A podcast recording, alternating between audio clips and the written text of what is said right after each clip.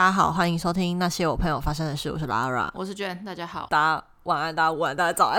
硬要讲呢，硬要讲，算上集的故事给惊艳到，延伸了一些话。对，然后因为我们现在也还不知道上一集的反馈，因为我们两集是连着录的。对，但是就觉得对这个议题，我不确定以前到底有没有聊过，但是我觉得有一些相关的一些故事，然后有一些议题太政治正确的结果，就会变成现在这个样子。借由上一集发生的事情，觉得好像可以再延伸讨论。因为上一集我们在讲就是猫走失的事情，这样子。其实猫走失真的不是重点，因为我们后来想要聊的时候，是因为主要是因为在网络上面的发文之后，大家的回响跟对某一些事情的失望，有一些人回复的失望，或者是对台湾现今社会的一些失望，好像他们把。养宠物这一个宗旨有点模糊掉了，就跟博爱做的，就是有点政治正确到，我觉得他的初衷已经不见。对，我家狗很早就领养，因为我家狗就是它已经十几岁了，我不确定它到底怎么来我家的，就是就是阿姨可能就是有多生的小狗。之类的，刚好我们家也 OK，就是狗这个，因为已经养很久，就是年代有点久远，有一点没办法考证了。要养猫之前，因为其实狗不算是我要养的，所以我对于它的来源没有到那么非常清楚。对，那我也没有详细问我妈啊。后续我们带狗啊，狗也都没有什么太大的问题，然后也就是渐渐养了十几年这样子。要养猫之前，因为当然有跟家里沟通过，说就是要养猫，因为我妈我妈也觉得说，哦，家里就只有狗，然后我去上班没有一个东。西或者没有一个什么东西陪它，这样它怕它会觉得孤单。但我养猫的宗旨不是为了要来陪狗的，我真的纯粹就是因为本来就是猫派。我澳洲回来之后，我就觉得我的整个状态稳定下来了，可以再多照顾一个生物这样子的感觉。对，然后我本来也比较喜欢猫，对，然后后来我就开始渐渐在物色，就是有没有一些领养的社团或者是一些周边朋友，反正我就广发这个意念给周边所有人知道这样子。我那时候的想法就是，我想要养橘猫，就是我想要。跟我家的狗的颜色不要相差太遥远，有到处看一些社团，包括就是反正就是领养社团，然后或者是一些 FB 的一些讯息，就是时不时就会上去看这样子。然后我的条件当然也不是所有猫，我觉得，因为我一直蛮抗拒就是在挑选猫这件事情。嗯，因为我就觉得他们很像被买，或者是就是一个物品这样子，所以就想养，但是在这个感觉中间拉扯，我就觉得啊，我自己就是真的想要某一款猫，就是就应该说比较想要就是橘猫，本来预想是想要橘的母猫。因为我家狗也是母的，就是相对来讲应该会比较接触的应该会比较好一点。嗯，对。那公猫我就是怕会抢地盘之类的这种状况。对，就我在前置做功课的想法是这样子。后来我就在我忘记是在哪里，反正也是应该也是 FB 的社团之类的，我就看到有人就是要送养，就是他是呃他是妈妈带小朋友被捡一母四子这样子，妈妈是橘猫，然后四个小朋友有各种不同花色，就是有有好像是两个橘猫，然后两个。三花之类的这种，嗯，对，然后我就觉得哦，那个那一对妈妈跟小朋友，我就觉得诶蛮可爱的，然后很对我的眼缘，可能是他的照片拍的也蛮漂亮的这样子，然后我就想说，那我就跟这个联系好了，我觉得这么中我的意的蛮难的这样子。然后我就立刻联络了那个原 po，有兴趣这样子，我想要了解。然后我就跟他约定了一个时间，然后他就请我过去看猫。要在看猫的之前，因为我没有领养过猫嘛，所以我就想说，会不会就我当天就可以带走，嗯，这样子。所以我就在前几天的时候，我就急急忙忙就是买了运输笼，然后买了猫砂，买了饲料。跟基础的猫需要用的用品，网上人家说要准备些什么，也想说如果猫回来的时候，它应该要隔离在哪里，这些大致上已经稍微想好，因为在蛮短的期间之内我就要去。后来我就带着运输笼去新庄，我就去台北看猫。它就在一个大学附近的一个公寓，就老公寓，嗯、然后可我忘记几楼，三四楼。接洽我的是一个大学生，我忘记哪一个哪一所大学，就是那个大学附近的一个学生。然后他就是可能他捡到浪猫，然后他就网络上 po 文就送送养这样子。我一到现场的时候，我就大概可以知道是是哪一只这样子。然后刚好我进去的时候，他我们就讲妈妈跟四个小朋友好了，就是妈妈非常非常的亲人，就是我我是一个陌生人，但是我一进去他就来蹭我啊，然后给我摸啊或什么之类的。当然那个原 po 就那个我们叫他爱妈好，对大学生，就是因为我去的意思，他也是想要看我跟的互动的互动是不是 OK 的这样子。猫妈妈的互动其实也都还算良好，因为除了我以外，有也有前面几组人可能也有去现场看妈妈的部分是蛮亲人的这样子，可能也。也是跟橘猫，因为橘猫本身就比较亲人，这样。所以其实，在出发之前，因为猫妈妈带四个小朋友，我本来是跟那个原大学生说，就是如果到时候妈妈没有人要养的话，因为小朋友一定是最快被领养走，因为他才可能三个月左右而已。那大家都想要从小养到大。那我是跟他说，如果小朋友都被领养走，最后。妈妈没有人要领养的话，那我就母带子一个小朋友，然后跟妈妈一起这样子。对，我原本的想法是这样，但是我到现场看了猫妈妈其实非常亲人之后，我好像没有必要要母带子，因为第一个他妈妈是橘猫，然后是母的橘猫。然后已经结扎过了，对，然后又非常亲人，所以我觉得，然后年纪也不是说什么八九岁中老年猫，它大概就两岁而已，所以也是年轻猫，所以我就觉得猫妈妈会被领养的几率也很大，所以这个这个想法大概一半一半啦，就是如果到时候真的没有人要领养，那没关系，那我就领养这样，因为我觉得我家有条件这样子，我家够大，呃，我觉得我的狗也算就是我觉得可以训练啦，对，然后我的狗也蛮大了，所以我觉得它不至于说有一个新来的物种它会攻击。他这样子，后来他就反正我们就大致绕了一下他的环境，我就因为我有提着呃运输笼进去进他家，然后他就说我今天没有办法把猫带走这样子，我就说哦好，那没关系，因为我想说他可能也没有告知我说我今天只是来看猫这样子，他没有特别说这件事情，但我觉得无所谓，那本来就是我之后也可以来带这样子，他就开始要跟我讲一些领养的一些步骤跟一些可能规范之类的事情，拿了一个文件给我看，嗯、那个文件上面就写说猫咪认养合约书之类的，对，我不确定所有是不是所有爱妈都会这样子做，应该也有一部分是这样子。然后他就开始跟我巨细靡遗的讲说，就是这个合约内容一条一条跟我讲，就是包括说我领养这个猫，就是这猫的所属权。然后他也有问一些我家里的状况，这样子，就是包括我的职业，然后我的。呃，可能算是经济状况，然后有没有跟同居人一起住，然后有没有让就是家里的人知道这件事情，然后跟就是未来有没有要出国或者是就是去更远的地方，就是长时间不在台湾的打算，这些都有讲，然后包括我的家里的。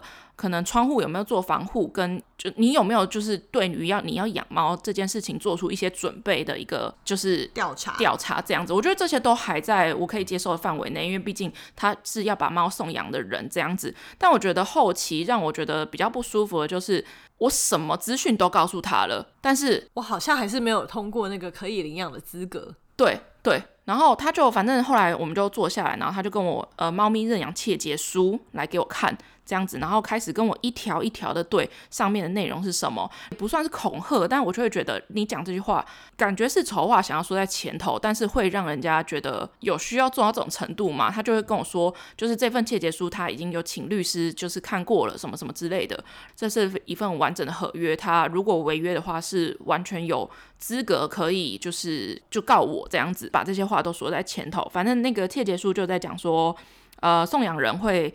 不定期去追踪，就是认养人的一些资讯，然后认养人也必须每隔两个月不定期传猫咪的照片给送养人，其中包括就是可能认养人有任何异动要通知送养人，需要遵守的一些猫咪的照护，每天准备干净的水跟饲料，清理猫砂，保持通风采光，或者是定期驱虫之类的这些基本的。然后不可以将它关笼，也不可以就是让它配种生育，诸如此类的。就是，然后如果猫咪走失或者是猫咪死亡，必须在可能六个小时通知送养人这件事情。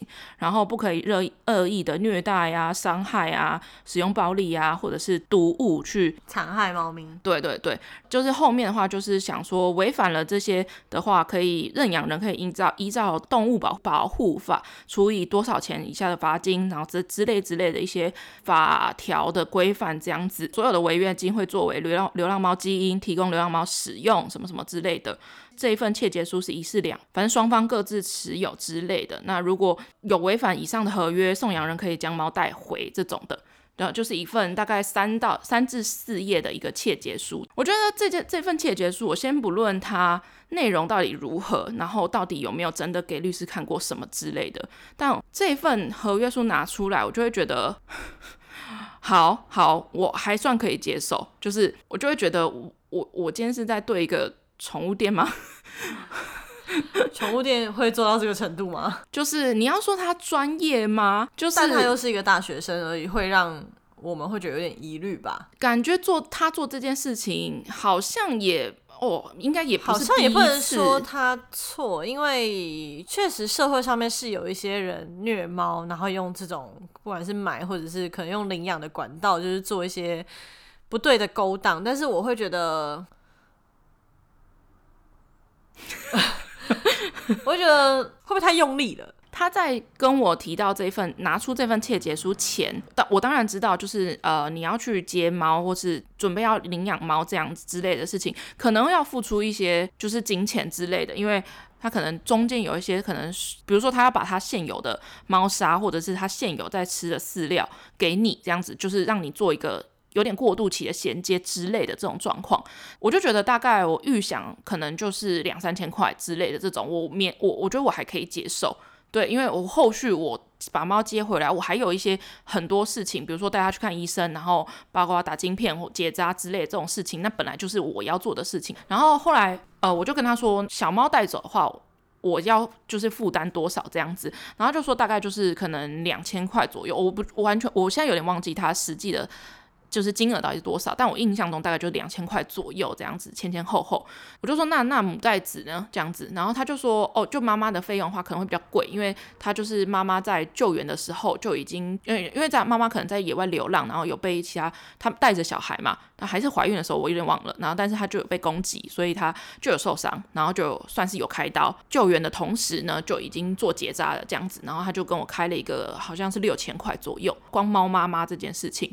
这样子，然后后来我就想说，我哇，我就对这个金额有一点讶异，这样子，嗯，对，然后哇，原来就是他们救援负担的这个费用是要认养人出哦，就对，我记得这个那时候 Jane 跟我讲的时候，我的第一个回答是，他是不是有靠这个在赚钱？对，我那时候有有点这个想法，这样子，因为就是我们如果良善一点的想法就好。或许他今天就是一个善良的大学生，学生嘛，可能也没有什么钱，出于爱心去。做救援这个动作，在救援的过程中带猫妈妈去医院，然后就是开了刀做这些事情，然后也结了扎。但就我的角度，我其实会觉得，你再回过头来跟我收费这件事情，我不是说不能出，不是不能收费，而是这个做法会让人家觉得有点疑虑。第一，你今天去做这件事情，没有人叫你做，如果你没有钱，你其实可以不做。然后你回过头来跟我收钱，我不是不能付，我也不是付不起，但是我会有一个。疑虑是，那你会给我看你当初那些医院证明的收费吗？我怎么知道你今天开开的这个金额合不合理？因为像我自己有养猫，我就知道结扎其实没有很贵。突然跟我喊一个五六千，我就会觉得包包含了哪些？包含了你的中间的救援的。钱吗？还是什么？就是这个数字会让我有一点点疑虑。就是万一你并不是，因为你知道学生没有很多钱，希望可以收回这笔费用的话，我可以理解。就是因为毕竟你可能花了很大的开销，但是我觉得你先做了这件事情，再去跟认养人拿钱，我我个人觉得这个步骤不是对的。我没有不能出这个金额，我也觉得说真的也还好。就是我觉得如果今天你是因为你是学生，然后当初我觉得结扎费用先不讲，就开刀费用一定是比较贵的。你要跟我要钱，我。我觉得 OK，可是我觉得你说话的方式，或是你拿出来的东西，要让我觉得是合理的。比如说，你就拿开刀的证明跟我说，不好意思，我就是学生，看不下去，所以我当初救援了这个猫。可是其实这个金额对我来讲有一点点负担，然后我希望你能不能你帮忙出三分之二，或者是能不能你吸收，或是能不能一半？我觉得你要让我看到那个数字，然后让我知道说，OK，对，确实你是学生，你希望我吸收一部分，那我就会愿意。可是你突然你什么收据都没有拿出来，你就跟我说，哦，妈妈。猫妈妈的话，可能就是要呃六千块。我就会觉得这数字哪里来的？对啊，开刀只有三千，然后结扎五百，三千五，然后一半的钱是你这期间照顾费，但谁叫你照顾了？他先跟我开口了这个金额，后续再推给我这个切结书，我就会觉得，就是这些行为会让人家联想到，会让我降低想要跟他认养的这这个欲望，因为即便他的猫猫很对我的眼缘，可是我就觉得我要经过的事情会不会有点太多了？对啊，而且就会觉得说，因为我原本是义不容辞，就是他一发之后我就。立刻跟他约说要去看猫，然后我的休假日的时候，我就立，你看我就准备了那些东西，然后我从新竹上去台北看猫，挑了一个他可以我也可以的时间之类的。他当下没有让我猫，我把猫带走，我觉得就是好，但他有他的想法，这样他也没有跟我特别说当天不能带走。那意思是，如果我真的要认养的话，我是不是势必得要再去一次？会开始让我反思说，说我只是要领养一只猫而已，会不会太大费周章了？对。就是我觉得对待一个生命确实是要大费大费周章没有错，可是我会觉得又开始回想到说，我刚刚讲的前面那些条件，他是一个大学生，他其实也不是台北人，他就是一个在外租屋，他跟室友合租公寓抓回来的浪猫，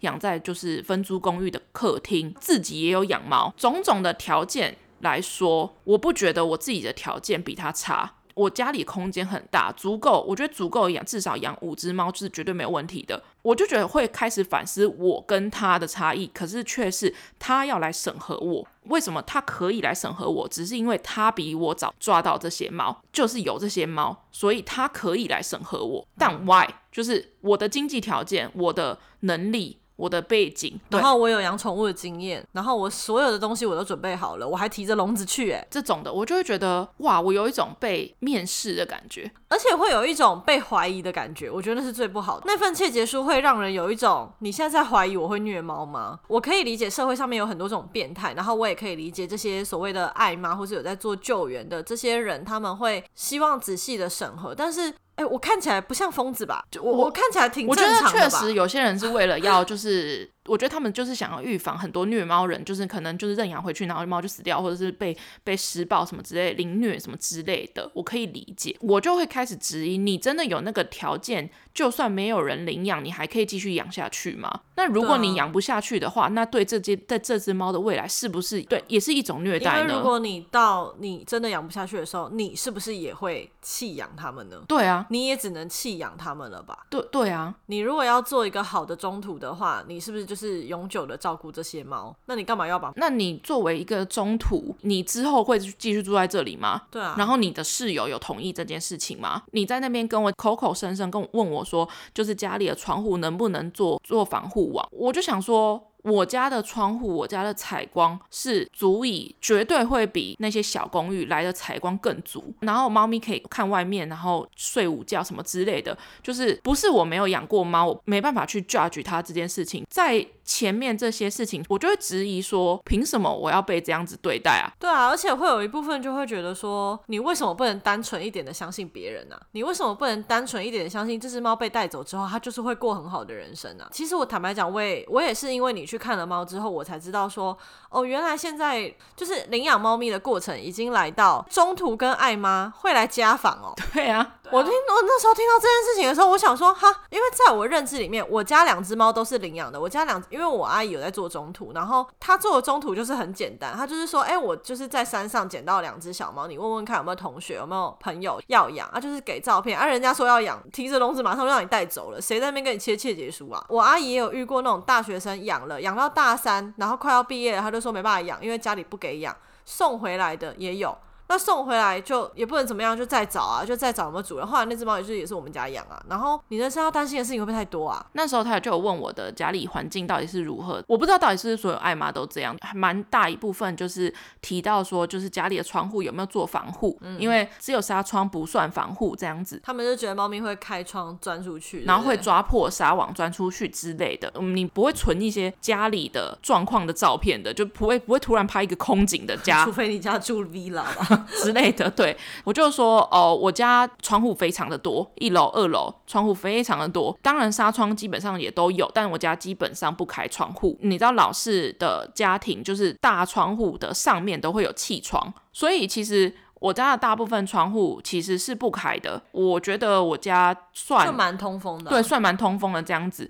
也不是因为外面就是就是烟怎么灰尘很大，所以不开，就单纯的不想开。对，而且我平常白天上班也没有什么在家里的机会，他就，但是他还是想要看家里的照片什么之类的，我就觉得 OK，那他可能想要看一下状况，所以我那那时候那一天回家之后，我就有把我家里的整个状况，就是从头到尾，我就想说拍照片他也不了解，那我就直接拍影片，从头到尾走一遍给他看。但我后来觉得这件事情是一个非常危险的事情，就变成说。就是他完全的了解你家的结构，我觉得这件事情让一个陌生人知道这件这个状况的话，我觉得蛮危险的。我觉得我不建议大家这样做。他知道你从哪里来，他知道大概你住哪里，然后他知道你家里的，的其实他都知道你的个资了，然后他还知道你家的结构内部的结构，其实蛮可怕的。我我单纯相信他。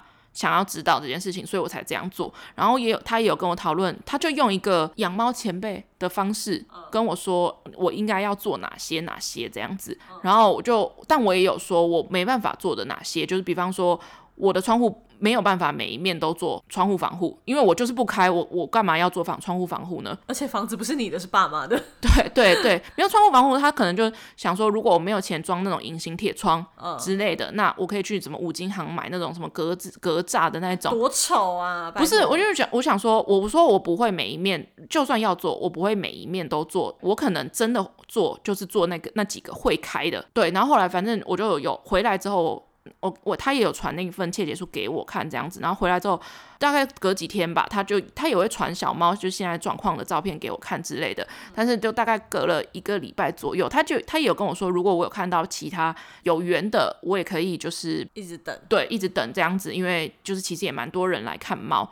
然后我就说哦好这样子，然后大概隔了一个礼拜，然后他就说算是拒绝我这样子，他就会说哦已经有找到更适合的领养人了，谢谢你什么之类的。我就说哦好哦这样子，回头去把我那个传给他看我家的我家的结构的影片给删掉这样子，我就收回。他就有传说诶怎么了嘛这样子，嗯，然后我就后来就没有再回了。他那时候拒绝我的其中一个理由是，当然他就说猫咪有找到认养人这样子，叫我不用担心，然后。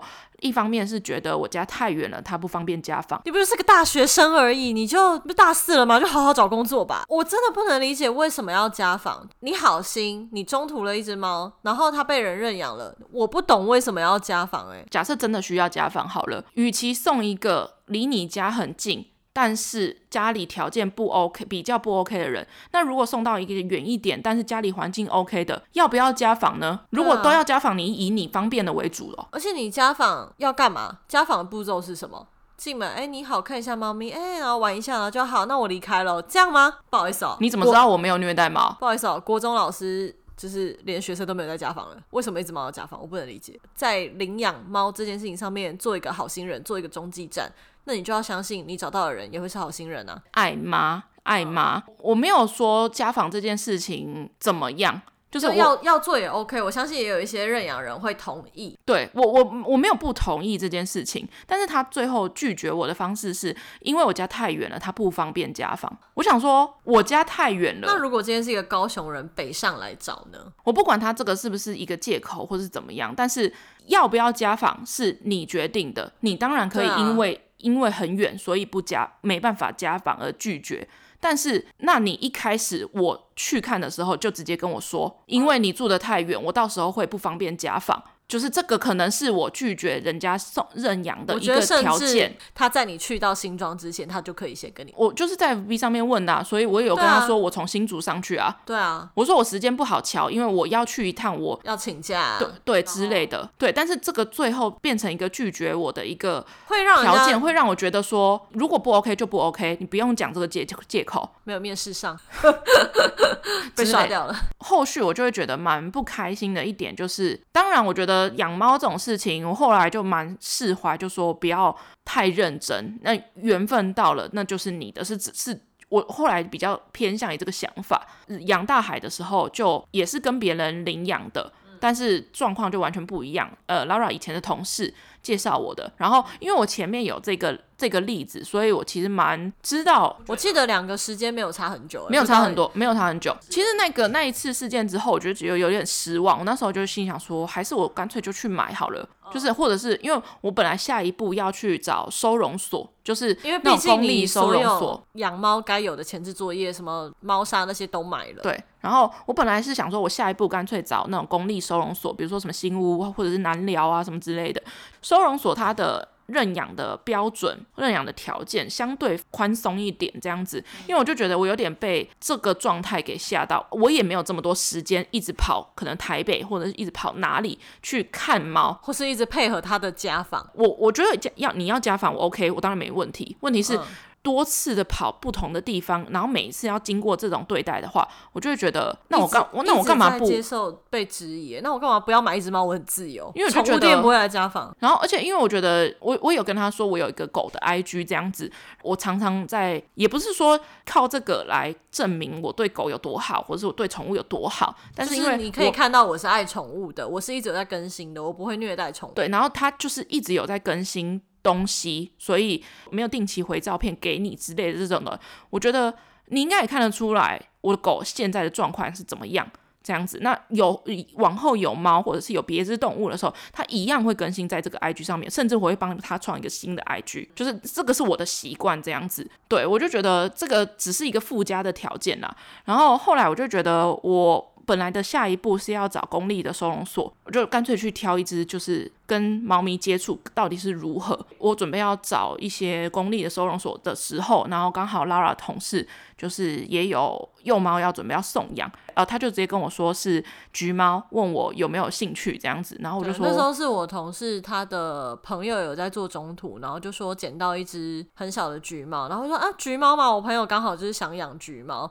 然后我就跟他要照片，说我就问卷说，哎，我同事的朋友有在中途这只橘猫，你有没有兴趣要去看？然后他就说好，那他就是找时间去看。然后就交换来，就后来就变成就是卷就自己跟那个中途也算是认识的人啊，就是隔了两个人，但就是有一点点关系，然后所以就这样就去看。对，然后我现在的大海有一天我就跟那个中途就约，因为我前面遇到了那一个大学生的这个状况，所以我就想说，我本来没有抱太大的希望说把猫带走或者是猫怎么样，因为我觉得实际。猫到底适不适合你？我没有那么要求说猫这个前置之前，我其实不太想挑猫。它花色对了，OK，健康亲人，对我就觉得 OK 这样子。怎么样的状况？它这边少一颗痣，或者是就是耳朵缺一角，或者是就是胡须比较歪之类的，我没有 特别想要挑猫，所以我就觉得橘猫公的母的，我其实没有太在乎，比较想要母的没错，但是我觉得。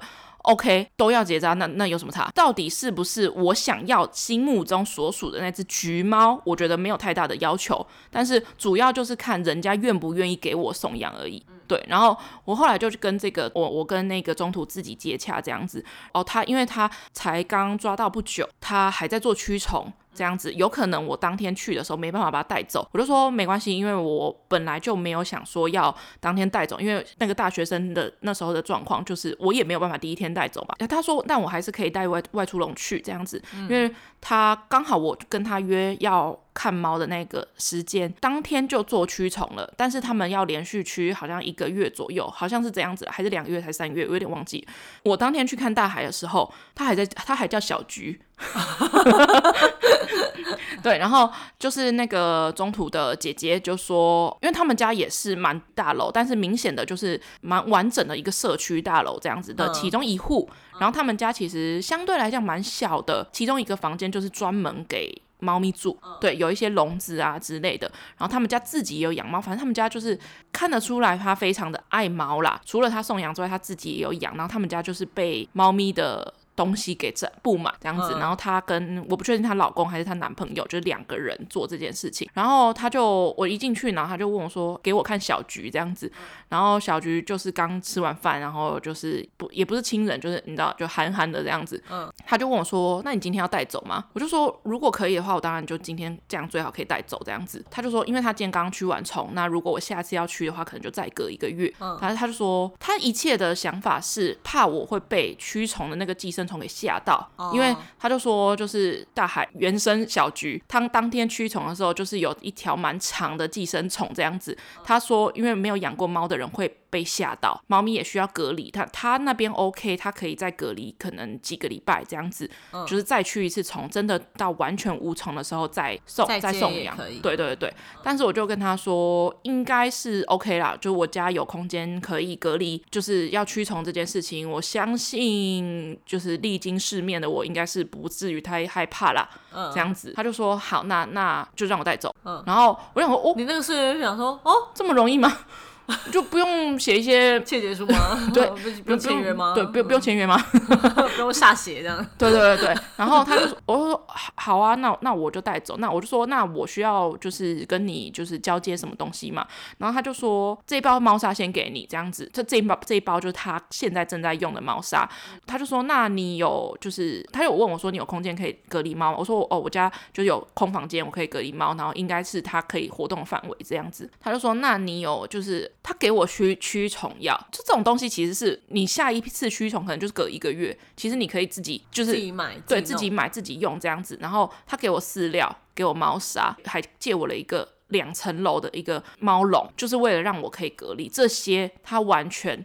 没有说跟我收费，他唯一一个跟我收费的应该就是我忘记他跟我收了一些一个什么，但是我记得大概就是可能一千块左右，对，我忘记是什么费用了，但是我觉得他不会赚到的一个，而且再加上他给了你这么多辅助的用，对，因为我觉得他不其实根本不需要给我这些，他也不需要借我这些，因为他后来那个猫笼我足足就是等我猫都已经就是肥到在家里各处到处晃的时候，我大概隔了半年左右才还他，他可能又有新的一批猫可能要。需要有人需要这个笼子，我才跟他约时间还给他这样子，不是说我刻意不不还啊，也不是说简单到他没有任何的审查的机制，他还是有问我一些说，就是我家里住哪里，然后多大，然后跟我的职业是什么，然后家里的人知不知道这些基本资料，他都有问，但是我就会觉得这样也是送养猫的一种方式，那样也是送养猫的一种方式。可是我们本来期待的跟预想的都是后者这一种，对，就是很简单的来问一下，哎，那你的职业，你的。家里居住的情况，房子是自己的吗？然后家里面大概有什么样的空间？然后顶多问一下，哎，你怎么会想养猫？那家里有没有什么其他？就是一些很基本的调查，就是很简单的。当然，我们相相信，可能社会上真的有一些垃圾，避免这些垃圾，所以才会有这种这么极端的一个前者的例子这样子。但是，我觉得，我相信呐，我相信社会上还是有很多人是。真的在保持着善意，我我当然不想要就是 judge 说他这样的行为太苛刻了。我觉得他苛刻的原因不是因为他做这些行为切结书怎么样，而是他自己的条件也没有办法给猫咪这么好的资源，可是却来审核别人。我觉得主要我不能接受的点是这个。我觉得也不算是认识的人，因为他跟我的关系，因为认识的人，所以才他才非常信任我。他只有大概前面几天有问我说，那他状况。状况如何？他适应吗？这样子，嗯，就是他身体状况如何这种的，可能会回拍一些照片给他。对对对，但是他也没有要求要家访，就是回传照片就 OK 了，这样。对，然后甚至就是是我后期在定有定期的传照片给他，这样子，就是我大概可能前期会比较频繁在传，我可能每个礼拜传，后来变成每个月传，后来变成半年传一次，然后到现在其实我是不太传的，因为其实我也有跟他讲我的那个就是放狗的 IG，现在已经基本上已经不是狗的 IG，基本上就。就是猫的猫的猫的现实动态可能比狗还要多 的状况，就是中途的姐姐其实她也不太用 IG 啦，所以，但是我有跟她说，就是然后她有有有 IG，但是不常用，但是我就觉得如果她想要找的话，我当然可以再说跟他说一次，或者他想看的话，我是可以让他找到我。小菊一直都在这里这样子，所以我就觉得，就是大家是不是把养宠物这件事情的道德标准放太高了，认养的机制太政治正确了。对，就是你政治正确到会让有心想养的人会，对，我去买一只真的比较快，我去买一只买回来还很乖，我还不用驱虫，我还不用做什么前置作业，人家会洗干净给我。就说真的，你跟我收六千、七千之类的，我不确定现在市场行情如何了，但好像这个价钱我可以去买一只猫，还不用家访了吧？对啊，因为你跟我收五六千，然后你跟我说有开刀有结扎，可是因为我不知道你五六千里面结扎占了多少，结扎是多少钱，而且我觉得结扎这一步，我个人还是会倾向可以的话，毕竟你都中途了，我觉得除非你中途的点就是你的住处的地方，还还有一些其他的不同性别没有结扎的。猫咪，不然我觉得你就让认养人自己去结扎吧，因为我觉得结扎是所有养猫人基本上在跟医生很重要的一个沟通的时刻，哎，嗯哼，因为你在结扎结扎的时候，公猫的话可能是结外面，但是母猫，我觉得母猫就超重要，因为母猫在结扎的时候，它是要开刀，是开内部手术，你就会觉得它经历了这些事情，可是你不在它身边，对，然后还有包含它前面它身体有没有一些其他的情况，医生都会透过那一次顺便跟你讲，可是我。我现在却要听一个陌生人转述给我，就是我还是会希望我可以听到医生跟我说他的各种的情况，而不是就是转手资讯。然后你跟我说他结扎，然后你跟我收这个费用，可是我就会觉得为为什么是这个价钱？我去我自己去结会不会更便宜？然后我去结会不会医生会跟我讲的就是更仔细？因为你如果是一个中途，但也有可能他是情况紧急啦，对，也有可能情况紧急，或者是。有些人他就是喜欢领养已经结扎的猫咪，因为他也不想要去做这件事。对，但我觉得如果是我的话，我会希望我自己，就像我自己的两只母猫带去结扎的时候，有一只猫医生就是跟我说，它有可能活不久。他就说，因为它子宫内部就是有一点，你知道，你作为一个饲主，你在那个瞬间你就真的会觉得很崩溃。他是跟中途讲，中途会不会隐瞒这件事情？其实我也会打一个问号啊，对吧？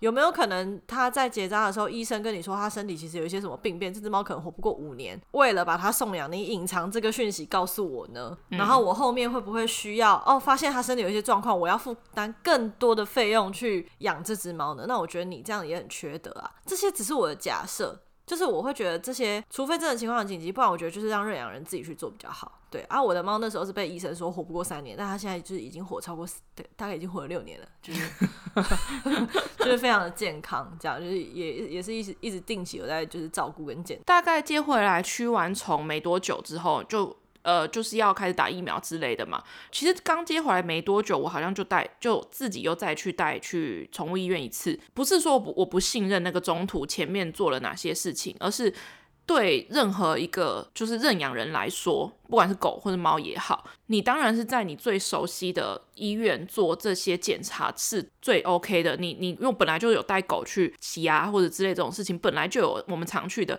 动物医院，所以我那时候就想说，至少要让我。常去的动物医院有个，不是说哦，他三岁五岁之后我再去做这件事情，因为刚带回来没多久，我就有自己再带去我们附我们熟悉的就是宠物医院再带一次这样子，我就呃，但是你刚开始带猫带猫去的时候，那个因为一一只新的宠物，就是呃宠物医院就会问你说，那它就是驱虫了没，然后疫苗打了没，或者什么之类的，但这些东西都是要跟就是中途先。询问好的，嗯、对，然后我也有问他说，明确的告诉我他前面吃过哪些东西，比方说就是有吃过哪几个品牌的驱虫药，然后跟他吃什么的饲料，跟他用什么的猫砂之类的，然后他有没有受伤？因为其实海大海大那时候来的时候身体是有一点受伤的，这样子就是他好像有几块是缺毛的，已经结痂，但是毛还没有长齐的的状况，这样子。对，然后这些我后期再带去，我有问他，他也马上就告诉我了这样子，所以我就觉得没想到就是现在领养代替购买的这个口号，所谓的领养极端到两个程度上面。以前有看过一些，其实我觉得这个议题应该就像博爱做一样，其实它存在很久了，很多人就有在反映这个问题，在网络上蛮久了，就是。我之前也有看过一些网友在讨论说啊，现在就是有一些爱妈很极端啊，然后不知道领养的到底是人还是猫狗啦，就是已经到这种，以前我看过去都会觉得哈，有这么夸张吗？我会觉得那些人会不会就是偶遇几个极端例子而已，就是这样的人应该是少数吧。但就是自己身边有一个朋友亲自经历这件事情，而且是一次就中诶、一次就遇到。这种，我觉得他应该也不算非常极端哇。我想说哇，有需要做到这样哦？对，就是现在连一个大学生都可以做到这种程度哦。对啊，不是我要指责大学生怎么样，就是我也不用想要 judge 说哦哦。一一方面，我也会觉得你身为学生，就是有需要多做到这种地步嘛？我会觉得有有点辛苦吧，这样。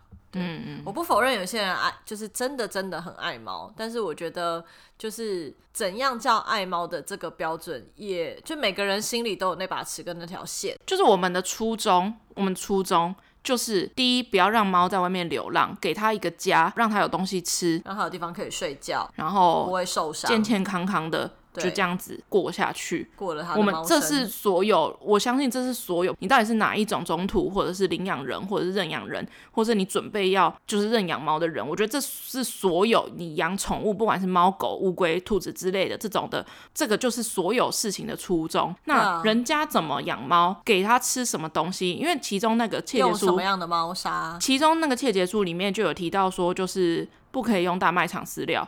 我那时候一听到这个条件的时候，我就说：哇，我家不合格哎！我家的猫都吃大卖场饲料啊！我去宠物展买那种高级猫食品不吃。对，妈的，一袋花我几千块，整袋不吃，只吃大卖场饲料。对于人家怎么养猫这件事情，也太过了，太政治正确到会觉得有有需要这样吗？有需要管这么宽吗？那这是我的猫啊，它也活得很好啊，它也是这样被我一养就是十年啊。是啊，就吃大卖场饲料长大，怎么了吗？因为他没有，当然没有提到说什么猫砂用什么之类的，但我觉得人家怎么养，人家愿意。照顾人家就，因为每个家庭每个人的经济状况不一样，每个人能够负担在养宠物这件事情上面的预算或者是时间精力都不同，每个人有自己的情况。可是我觉得今天人家该做的都有做，你你管他要怎么做，干嘛管那么宽？你管他用矿砂还是豆腐砂？管你，你管他大卖场是？你管人家要给他小孩吃麦当劳吃一辈子，你管人家哦？对啊，就像你也不会去管人家给自己的小孩吃什么东西一样，那人家养猫跟狗关你什么事？就是又提到了。上一集在讲说，大家对于爱猫的要求会不会有点太苛刻？好像哦，我就是一个会带猫露营的人。那我是不是在家里，我就是放养，让他就是开门，让他自己跑出去，然后平常就在那边遛猫，给人家线。我不想要解释说到底为了猫狗做了哪些事情，因为你问 Lara 就知道，我这两天 还在煮他们的鲜食。我请问你们这些人，你有在为猫狗准备鲜食吗？就像我上一集说的，他们根本不在乎，他们的问题不是问题，他们根本不在乎。我觉得有太多点需要。就是我觉得不需要跟他们解释那么多，但你又会觉得，你就会很想嘴这些人。我不想跟他解释那么多，我有多爱猫，因为我干嘛要跟人家证明说我有多爱我家的猫？我家的猫现在一岁，现在六公斤，五公斤，现在五公斤，我我需要解释什么吗？你看它的样子。它可以吃到五公斤，还要解释什么吗？对啊，它也是，就是肥肥嫩嫩的、圆圆滚滚的，在这边。就是会觉得，就是爱宠物的这件事情，那你爱爱要怎么被定义？跟所以，我今天给它用豆腐沙，给它用，给它吃超级高级的饲料，就是餐餐都吃。就是很顶级的罐头，那就是爱他吗？那就是爱他吗？啊，我没有花时间陪他啊，我给他吃超好，用超好，这样就是爱他吗？我给他买专属推车，给他买只超可爱项圈，就这样就是爱他吗？那不好意思，我我完全不合格，因为我家的猫戴不住项圈，我家的猫就是吃不了高级的饲料，我家的猫不玩高级玩具，我家的猫就偏爱纸箱。我买的就是有家里面有很很赞的，就是三层楼的跳台，它永远只会抓那个跳台的猫抓住。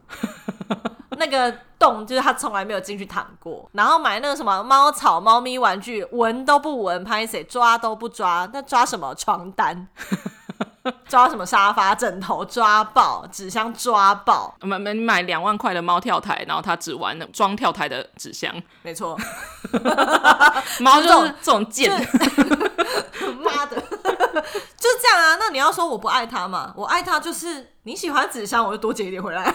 就是我觉得爱不爱这种事情，满足他的需要吧。我觉得养猫狗的初衷就是满足他们的需要，就这样啊。那你说那些很其他可爱的配备，这样可能有点难听，但我觉得那是满足人类的欲望而已。但是如果你在就是满足他的欲望之后，你要多做些些什么，我觉得无所谓，你也开心，猫有吃到满足了，它也不会也很爽啊。对对对，有什么有有怎样吗？啊、但我觉得，而且我就想问，就是。你们这些人有养猫吗？那你们的猫又养的多好呢？或者是你养的是别的宠物呢？养养各种不同宠物，也有养各种不同的宠物。你要说你养狗，但是把狗就是养在家里，那叫做爱它吗？然后你养在一个可能三平大的套房里面，那叫爱它吗？然后你买自动喂食机、自动猫砂机，那叫爱它吗？自动猫砂为什么我不买这些东西？不是我买不起，是因为。自动喂食机，我家的猫它就是就是鲜食，就它就跟从小就是跟狗一起吃鲜食。那我买自动喂食机，它就不是罐头，它就是干饲料这种东西，对它来讲它不习惯啊。对啊。那我买自动铲猫砂机好了，如果没有养猫的人可能没有看过，自动猫砂机有太多猫被直接断头的影片。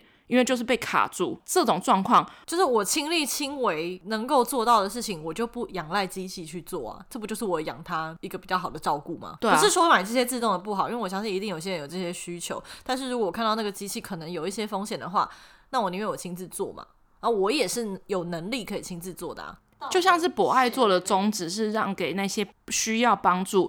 以及身体不舒服的人，让他有一个地方，有一个位置是可以休息的。但是你现在去上任何的火车、捷运上面看，博爱座基本上都会空着，这就是政治正确过头的一个状况。就是那到最后这个状况会呈现会怎么样？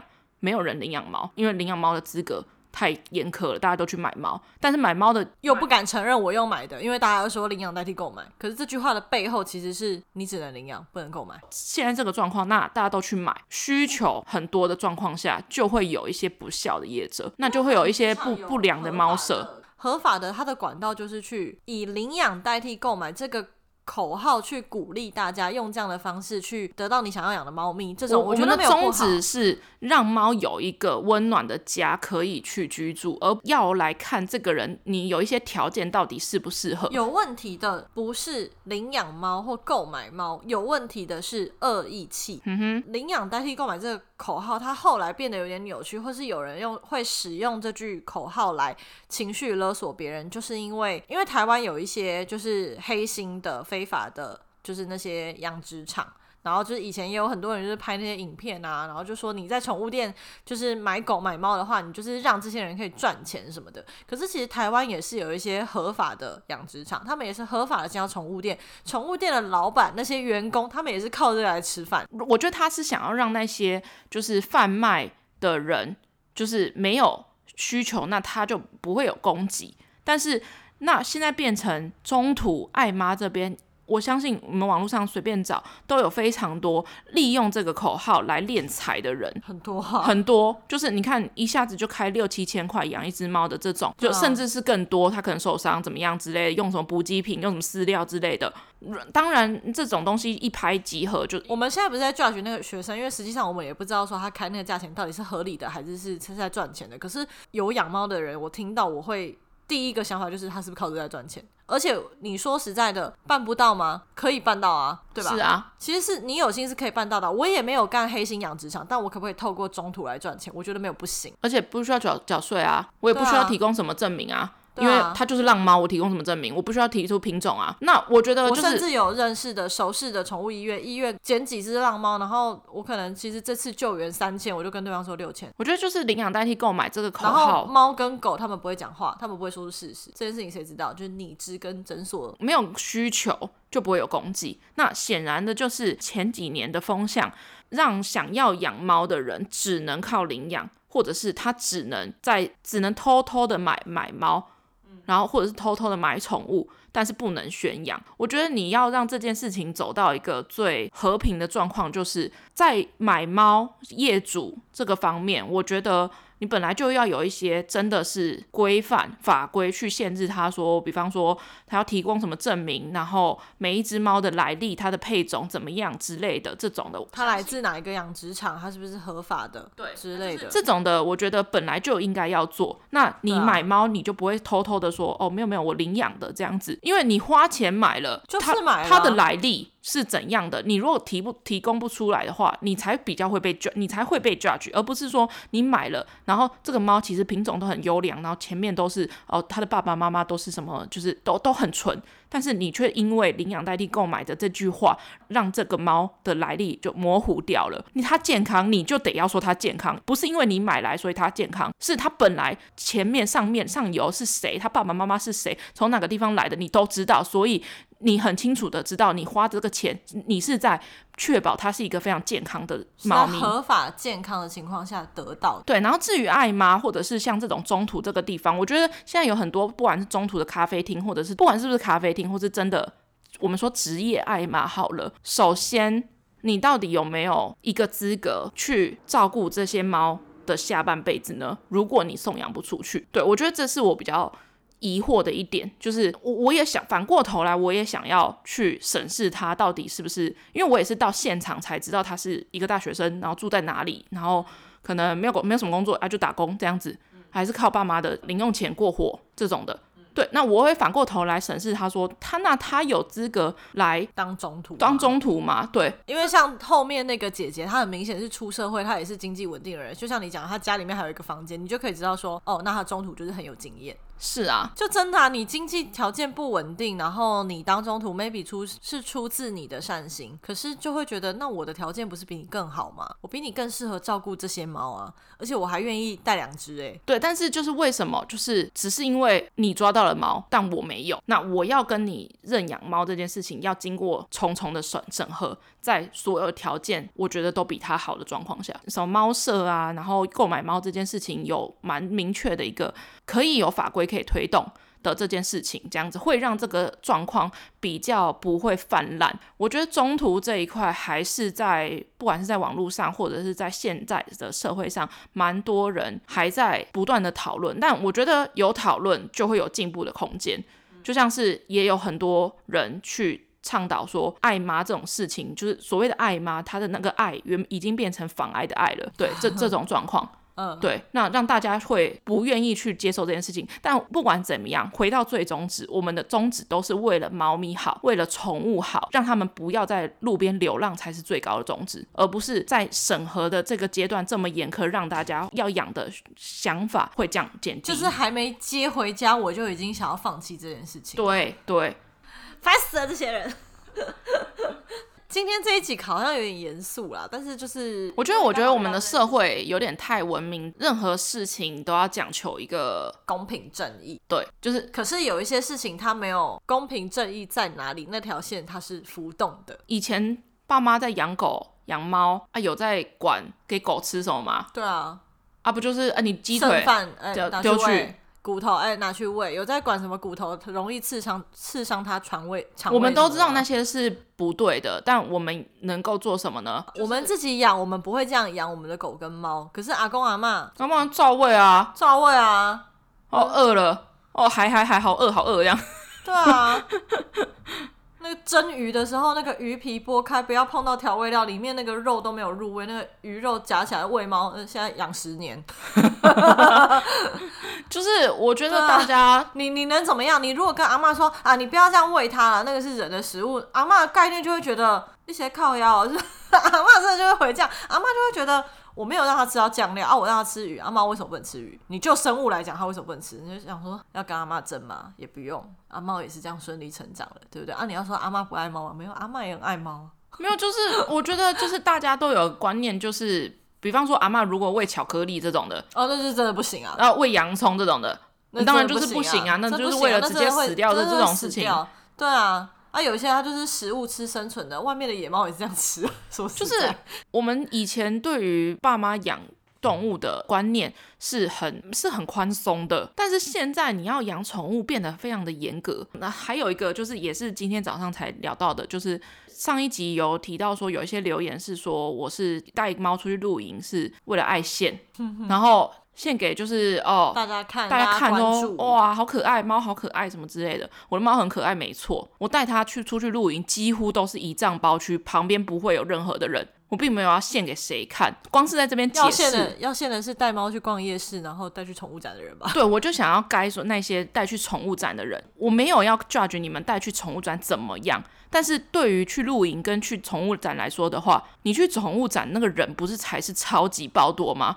而且又吵，啊、你觉得那个环境是对猫好吗？而且而且你去买宠物的东西，你需要带猫去吗？就是我没有要讲说带猫去宠物展现这件事情怎么样，因为我没有觉得不行。但是那个状态是，如果你要用这个标准来说的话，那个是？以那些我们现在是以网，不是我们个人就是要 judge 这些人，是以那些酸民留言的角度来看的话，那宠物展的人不是更应该被他们骂吗？带猫去宠物展是一个哦，没事。你觉得那个环境对猫好吗？露营区跟宠物展来说，那不是对他来讲都是一个户外的环境吗？我没有要讲哪个环境好或不好，但是你们没有去过展览吗？展览有多吵？如果猫咪会因为就是露营区的草而跑掉的话，宠物展不会哦。你说你宠物展都在推车上面，都有牵绳，都有绑背带哦。我们露营也是我露营也是有啊，我一直都在关在帐篷里面啊。露营都是这样做啊，抱着也都是牵绳抓着抱着啊。对啊，我也没有箱也有啊，会出来透透气啊，但就是一样是牵绳背着绑着，嗯，人抱的。我没有要解释那么多，但是怎样是对猫咪好，怎样是爱它，我觉得大家。把这个标准不是放宽一点，是人家怎么对待他的猫，人家带他的猫去哪里，那，那就是人家的事。比的话，大家来比啊！我跟你讲，我去过非常多次宠物展，我从来没有带猫去宠物展过，因为我就知道那个人太多太吵。我带猫去宠物展干嘛？我怎么可能再让他那边让他试猫砂？就是哎、欸，拉，赶快拉，赶快看，赶快看哪一个猫砂你最喜欢？难道他会写说妈妈我喜欢这个吗？不会啊，那你买那些什么猫抓住，你会现场在他们那边抓吗？啊，抓不抓也是看他的心情啊。对啊，而且有可能还因为他太吵，他整个人他整个都在抖，他根本也没心情体验啊。宠物展那个环境更不适合带猫，可是宠物展带猫的人很多，每个人都说我家的猫安静，多受训练。所以呢，我没有要怎么样，但就是每个人对待猫的方式不一样，怎么样爱，怎么样给它，怎么样的关怀，我觉得那都不关你的事。只要他好好的对待它，只要他给它东西吃，他的猫平安无事，还是能够在他的照顾之下过得很好，那就好啦。就是我觉得这两集内容可能蛮类似的，但我觉得也是一个没有谈论过的议题吧。就在我们的节目里面没有谈论过，呃、然后可能有分享过你怎么领养到大海的，但是对于背后延伸出来这个议题这么严肃的，我们是没有讲过啦。因为可能也是因为猫走失，呃，后续一些网络上面的一个余波，有了一个这样的讨论。我相信这个社会，台湾在这么文明的进步的状况下，这么多社群泛滥的状况下。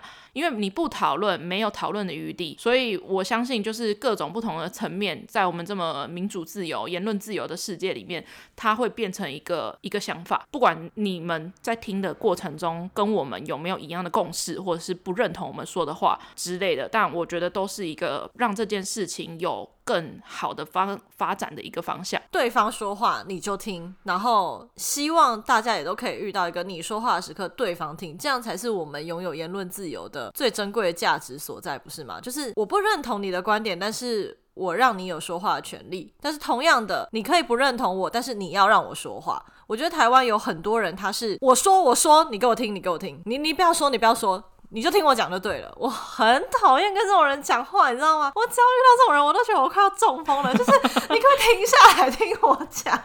你可以不要只是讲你自己？但我后来我都累了，我想说好，好，你讲，你讲，然后立功。你看最后就变成这样，就是都给你讲，最后就好，你那么爱讲都给你讲嘛。好，对你都是对的，你都是对的。对，但但这样子留下来的声音就会是对方的声音。你对什么议题冷漠，那可能那声量大的那一方。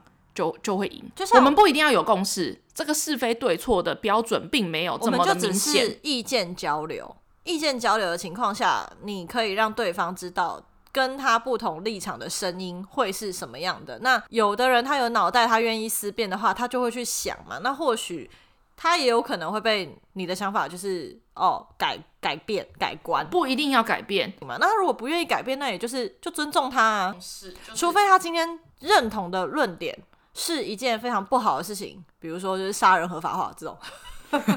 国定杀戮日啊，就是这种，但有一些有争议性的，你要说，就他好像也没有一个绝对的对错的这这种情况下，就是因为每个人价值观不同而有不同的支持面向的这种议题，我觉得就是。尊重彼此的声音，然后所以一定会有这种事情的讨论，因为我相信有很多国家或者是很多社会，他们还没有走到领养代替购买这件事情，他们没有什么所谓的中途、所谓的爱妈、所谓的合法猫舍这种事情，或许对他们来讲根本就没有什么流浪猫狗的这种议题，对他们来讲应该就是动物而已。对，就是抓到你要养一养啊，很多国家可能都还是在处于这个方面，那就是因为台湾走到这个。局面，我相信是超过了某一个层面的一个需求。台湾把就是尊重生命、众生平等这个议题，阿门，很奇怪吧？就是拉得很前面。到底这个议题的最终的宗旨是什么？我们都希望猫狗有一个安稳的家，不管哪一方的。初衷都是这样子，对，但是我觉得现在有太多讨论的声音是忘记了这件事情，所以为什么我才不删文，甚至现在有一些转发我那时候的告示，然后还在讨论这件事情的。我觉得如果大家因为这个事情而讨论，比如说带宠物去露营的安全性，带宠物去露营的这件事情到底是不是一个可行？或者是不可行的一个讨论的话，因为大家而讨论这件事情的话，我觉得我老实说，我还蛮愿意提供这个素材。就是我我不是第一个提供的，如果大家可以促成大家的讨论，我觉得如果他讨论到一个程度，就会有带猫去露营的人跳出来说，很多人在做这件事情，有很多户外用品，还有宠物专门的、专门的宠物玩、专门的宠物帐，就是专门的宠物相关的事情。其实，其实，在国外带猫狗出去这件事情，一点都没有什么好。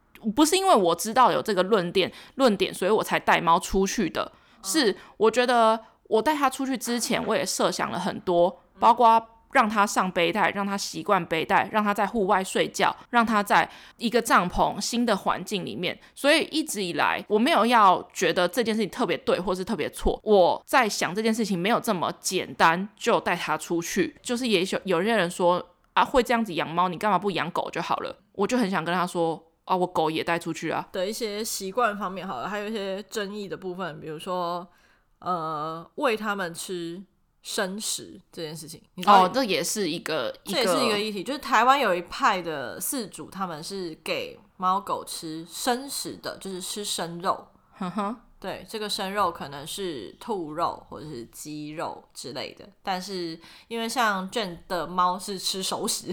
就是可能是一些地瓜啊、鲜食啊，一些就是鸡胸肉啊这种鲜食。对，台湾有一部分的饲主是吃生，就是让他们吃生肉的。那他们也有支持生肉对猫咪就是身体毛色啊，或者是一些皮肤啊，对，他们也有一些他们的论点，然后他们也有一些科学的主张。它被它的主人满足了自己的生存需求，大家就不用去干涉那么多。就是吃熟食也能活，吃生食也能活。也都过得很快乐、很健康。高级饲料吃大卖场饲料也都可以活得长长久久。真的，真的要当正义魔人，请去骂一些强暴犯、杀人犯，在网络上的敲几个字而已。但是你敲的那几个字，对别人来讲是很重的。你简单的不用五秒就可以打出，你怎么不去死一死？我不确定你到底有没有小孩或者是宠物之类的。就是我。其实我蛮相信，就是你有宠物的话，是不可能这样子 judge 我的啊！我去死了啊！我的宠物不就是真的是没有人照顾吗？就这些人可能就是要回他好，我现在去死，我的猫就交给你了。怎么能够这么轻易的就叫别人去死啊？假设我今天是一个忧郁症患者，好，我现在猫咪不见，我真的，我真的因为你这句话我去自杀了，哇！你背负的重量可不轻诶。哦，我的脑瘤末期，然后我只剩三个月的寿命，所以我想要跟我家的猫跟狗就是一直不断的相处在一起。他就会跟你说：“你既然都知道自己活不久了，为什么要养猫跟狗？”啊，就是嘴嘛，啊，反正怎样都会被人家嘴啦。对啊，就是这些人就是没有要让别人好过啊。太言论自由了啦，很需要关注集中营。这种时候突然觉得很需要集中营。太言论自由了啦，我觉得他们不是分不清楚这个这几句话。太言论自由的情况下，会很容易觉得我就是对的。他们没有去露过营，他们没有看过有人带猫去露营。我现在看到这种人，我都觉得可怜啊，可怜。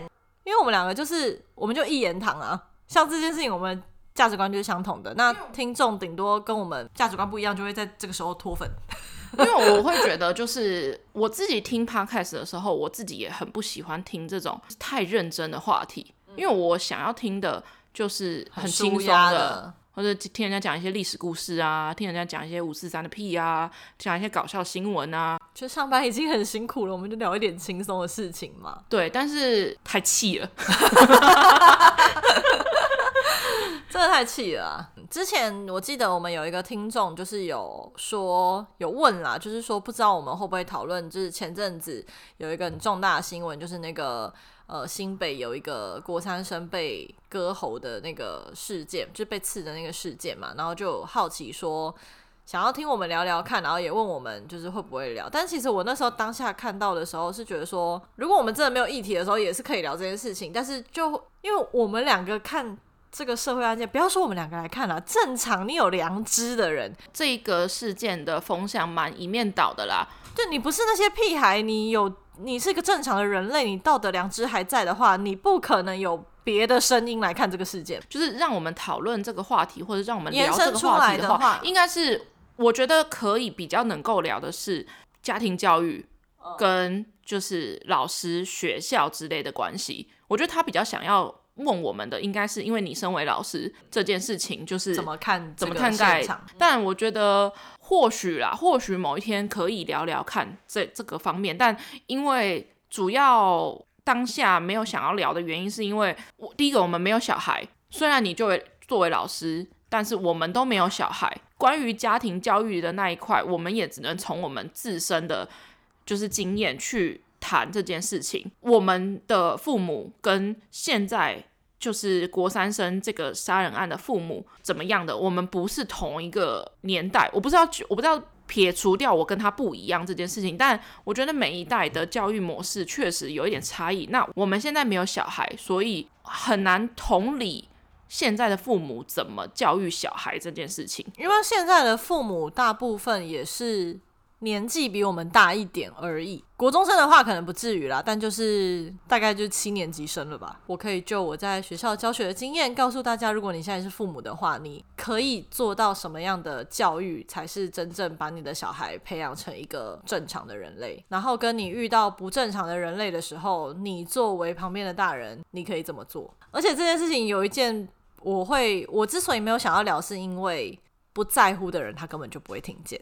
是没错，所以我聊这件事情，我会有一种他没有为整个社会带来什么改变。因为我相信我们的我们的听众应该有小孩的也不多啦。对啦，在研议如果有希望我们聊的，你还是可以留言跟我们说。对，我们会会放在我们的素材库，我们素材库其实也没多少。